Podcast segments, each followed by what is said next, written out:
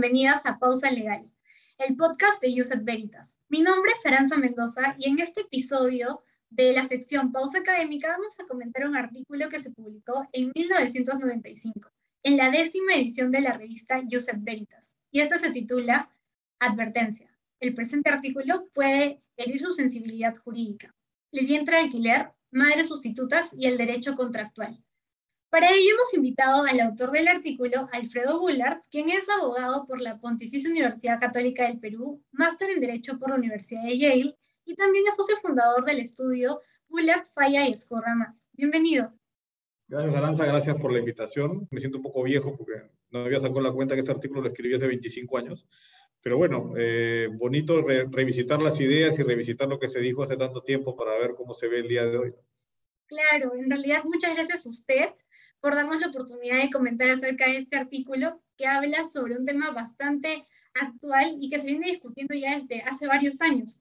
Y este respecto al problema de los vientres de alquiler y las madres sustitutas, que configura una práctica de reproducción asistida que es muy discutida. Para el conocimiento de nuestro público, nos gustaría conocer cómo usted define maternidad subrogada. Bueno, quizás para, para, entender bien cómo se entiende maternidad subrogada en el artículo, es importante colocarlo en el contexto, que es hace 25 años.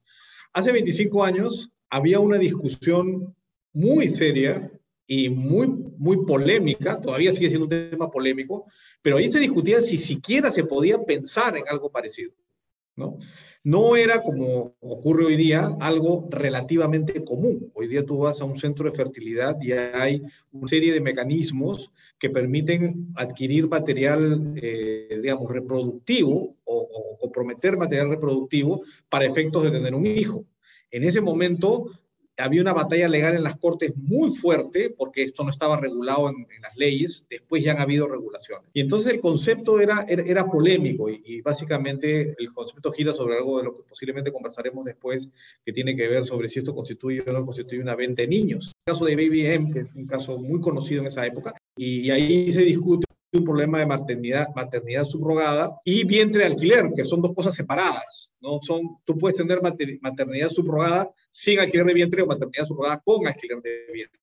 El material genético que se usó en el caso, que está comentado en el artículo, es el material de la madre, que a su vez es a la que alquila el vientre, pero que al final no se queda con el niño, sino que acepta contractualmente ceder sus derechos de madre. Entonces, ese es el contexto que se comenta en el artículo, ese es el caso, donde hay una renuncia a reclamar la maternidad, y, pues ahí, viene la subrogación, hay una cesión de los derechos de maternidad ocurridos antes de la concepción, antes de la concepción, se cede el, óvulo, digamos, para la concepción y luego se da el alquiler de vientre. Lo interesante del caso, más que el alquiler de vientre, que en ese momento también era muy polémico, era la cesión de estos derechos de poder ser madre. Y ahí viene el término maternidad subrogada.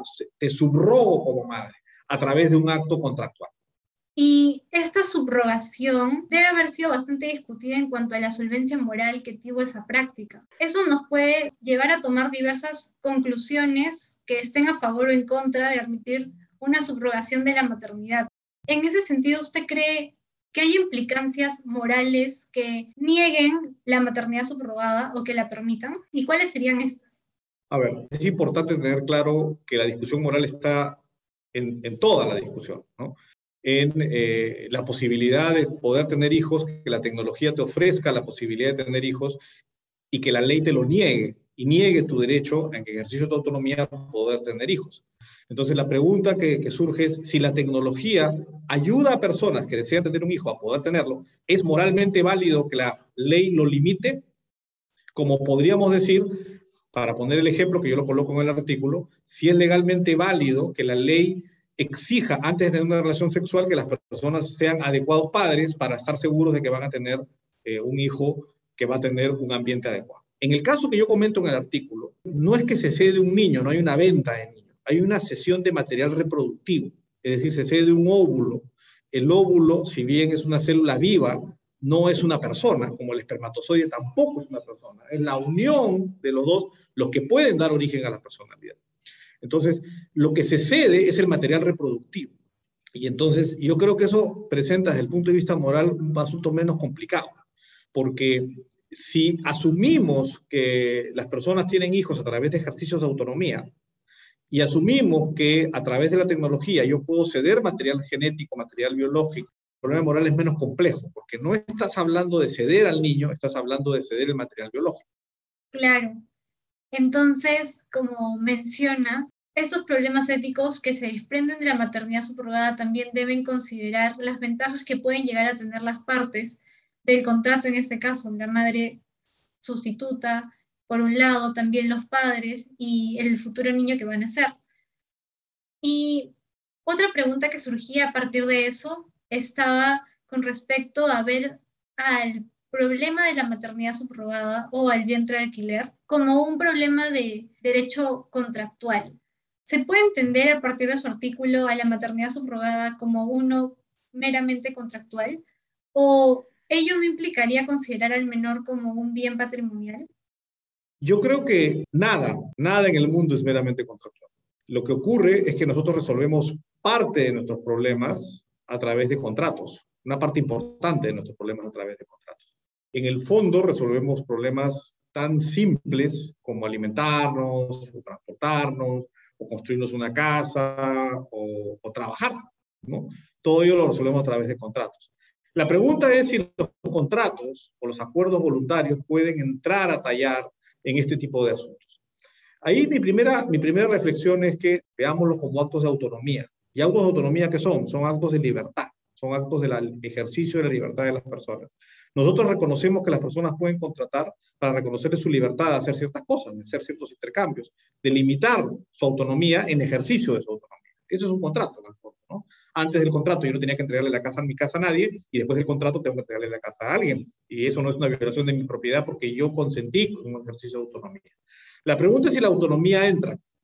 Yo creo que la autonomía está muy bien reconocida, válidamente reconocida, en el mundo de los contratos eh, comunes y corrientes y en el mundo de la reproducción. En el mundo de la reproducción, la gran mayoría de nosotros proviene de un acto de autonomía, de una decisión voluntaria y libre de las personas, de una pareja de personas, de tener un hijo, o de al menos asumir que pueden tener un hijo.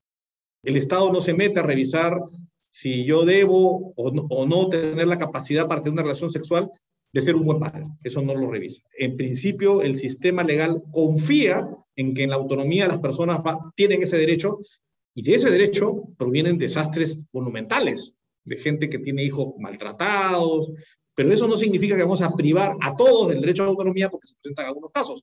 Concentrémonos en los casos en que eso puede ocurrir. Entonces, desde ese punto de vista, yo me atrevería a decir que eh, no se puede considerar como un mero, mero problema contractual. La pregunta es si vamos a permitir la autonomía jugar un rol en este campo y a cuánto le vamos a permitir jugar. En ese sentido, en base a ese enfoque de la autonomía, y cómo el contrato no solamente puede ser visto como algo meramente patrimonial, entonces no habría ningún problema en considerar al menor como un objeto del contrato. A ver, en primer lugar, habría que separar dos situaciones. En el caso que yo comento en el artículo, que es el caso de Baby M, es un caso muy antiguo, la discusión no se presenta en la venta de un niño, aunque se discute como si fuera una venta de un niño. La discusión se presenta en la sesión de material genético reproductivo, material células reproductivas. Es decir, se cede un óvulo, que no es una persona, como, como había mencionado hace un momento, sino es un material reproductivo. Entonces, desde ese punto de vista, esa cesión de este material reproductivo no implica ceder a un niño, implica ceder un material reproductivo, nada más. Eso, es lo que significa. En consecuencia, luego ese material reproductivo es fertilizado y ahí genera una persona sobre quien tiene la titularidad sobre el material reproductivo a través de un acuerdo. ¿no? Entonces, no es que estoy cediendo a, un niño, no es como eh, creo que equivocadamente a veces se ve como formas de adopción, porque la adopción tiene que ver con una persona que ya existe, que ya tiene una relación paterno-filial, ya existe una relación materno o paterno-filial, y es trasladada a otra persona a través de un acuerdo contractual. Ahí, el objeto es efectivamente eh, los derechos de maternidad sobre un niño o una niña que existe. En este caso, lo que se cede es un material reproductivo que en ejercicio de la autonomía de las personas podrá ser utilizado para efectos reproductivos. Y bajo esa misma perspectiva, ¿qué implicancias cree usted que pueda tener este tipo de análisis que incluso considera la autonomía privada eh, para otros asuntos sensibles como el trasplante de órganos? Bueno, eh, yo creo que es un, asunto muy, muy parecido. Incluso el trasplante de órganos, en mi opinión, te permite tener una perspectiva moral más clara del problema. ¿Qué ocurre en el trasplante de órganos? En el trasplante de órganos hay algunas personas que tienen un, voy a poner entre comillas, un exceso de órganos a los que necesitan frente a personas que tienen una escasez de órganos. ¿no? Hablemos de un riñón. Una persona tiene dos riñones y otra persona no tiene ninguno porque se ha enfermado. Entonces, hay que resolver el problema. Hay que salvar la vida de una persona. Y la pregunta es si es legítimo que yo venda mi riñón. Entonces, a, a veces nos espanta, ¿cómo, ¿cómo va a vender su riñón? ¿Qué son? Pero por otro lado, el vender el riñón a través de una transacción permite generar los incentivos para que las personas que tienen dos riñones estén dispuestos a transferir su riñón. Es evidente que el sistema de donación de órganos es deficitario en términos de la oferta de órganos disponibles. Y eso implica que mucha gente, miles de personas mueren al año porque no hay disposición de un órgano que necesitan. Y si hubiera un mercado de órganos, digamos, regulado, con sus reglas, con todo lo que queramos, pero que permite ese tipo de acuerdos, eso, esa escasez desaparecería y se salvarían más vidas. Entonces, claro, uno dice, no, que no es moral vender un órgano, pero yo pregunto si es moral permitir que personas mueran porque el sistema legal inhibe, prohíbe o limita la posibilidad que esas transferencias puedan hacerse, incluso a través de un acuerdo contractual que tenga un contenido patrimonial. Y yo creo que eso es perfectamente legítimo. Eso, eso, eso, no me parece que vaya contra ninguna moral, y es más, me parece inmoral que haya personas que están muriendo porque no estamos creando mecanismos legales que permitan que ese problema se resuelva. Claro, la inmoralidad también es algo que se menciona bastante en el artículo respecto a que sería injusto e inmoral dejar de lado ciertas cosas que pueden generar un beneficio para los demás y desperdiciar ciertos recursos que son incluso necesarios para otros. Y finalmente, como sabemos, este artículo fue publicado en 1995 en la décima edición de la revista y por ello nos preguntamos si su parecer respecto a algún punto del tema ha cambiado a lo largo de los años. Yo diría que no, que al contrario, la evidencia empírica y la evidencia legal confirman que lo que señalo en el artículo tiene algún fundamento. Hoy día, eh, yo creo que eh, la subrogación de derechos de maternidad o paternidad es relativamente común. Hay toneladas de sentencias que han salido después reconociendo con distintos niveles o con distintos límites, pero reconociendo al fin estos derechos, permitiendo que estos derechos puedan ser ejercidos, permitiendo el uso de estas tecnologías, no limitándolas. Y esto ha traído felicidad a muchas personas. Evidentemente, como en todo, pueden haber problemas eh, específicos. Cuando uno tiene hijos utilizando una relación sexual, digamos, natural, también hay muchas irresponsabilidades, también hay padres desalmados, también hay, hay personas que venden a sus hijos, hay, cosas, de todo en este mundo. Pero eso no creo que justifica limitar el derecho de otros de poder gozar de los beneficios de poder tener hijos. Nadie creo que aceptaría hoy día que se limite nuestro derecho a tener hijos haciéndonos pasar por exámenes psicológicos o exámenes patrimoniales para definir si estamos o no en capacidad de tener hijos para poder tener una relación sexual, porque la relación sexual está dentro del campo de autonomía.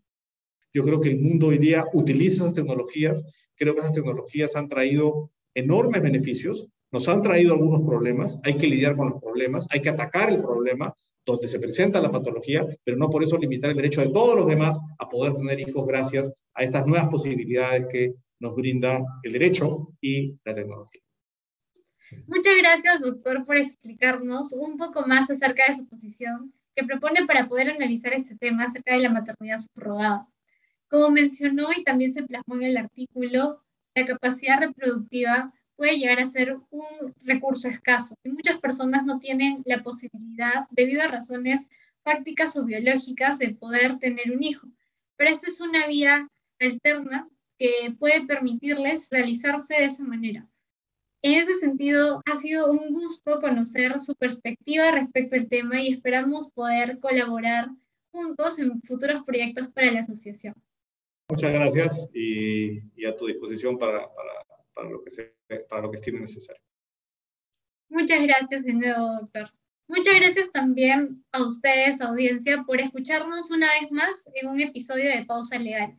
No se olviden de seguirnos en nuestras cuentas de Instagram como Pausa Legal y también encontrarnos por Facebook, Twitter, LinkedIn e Instagram como Used Veritas. Los y las esperamos en un nuevo episodio.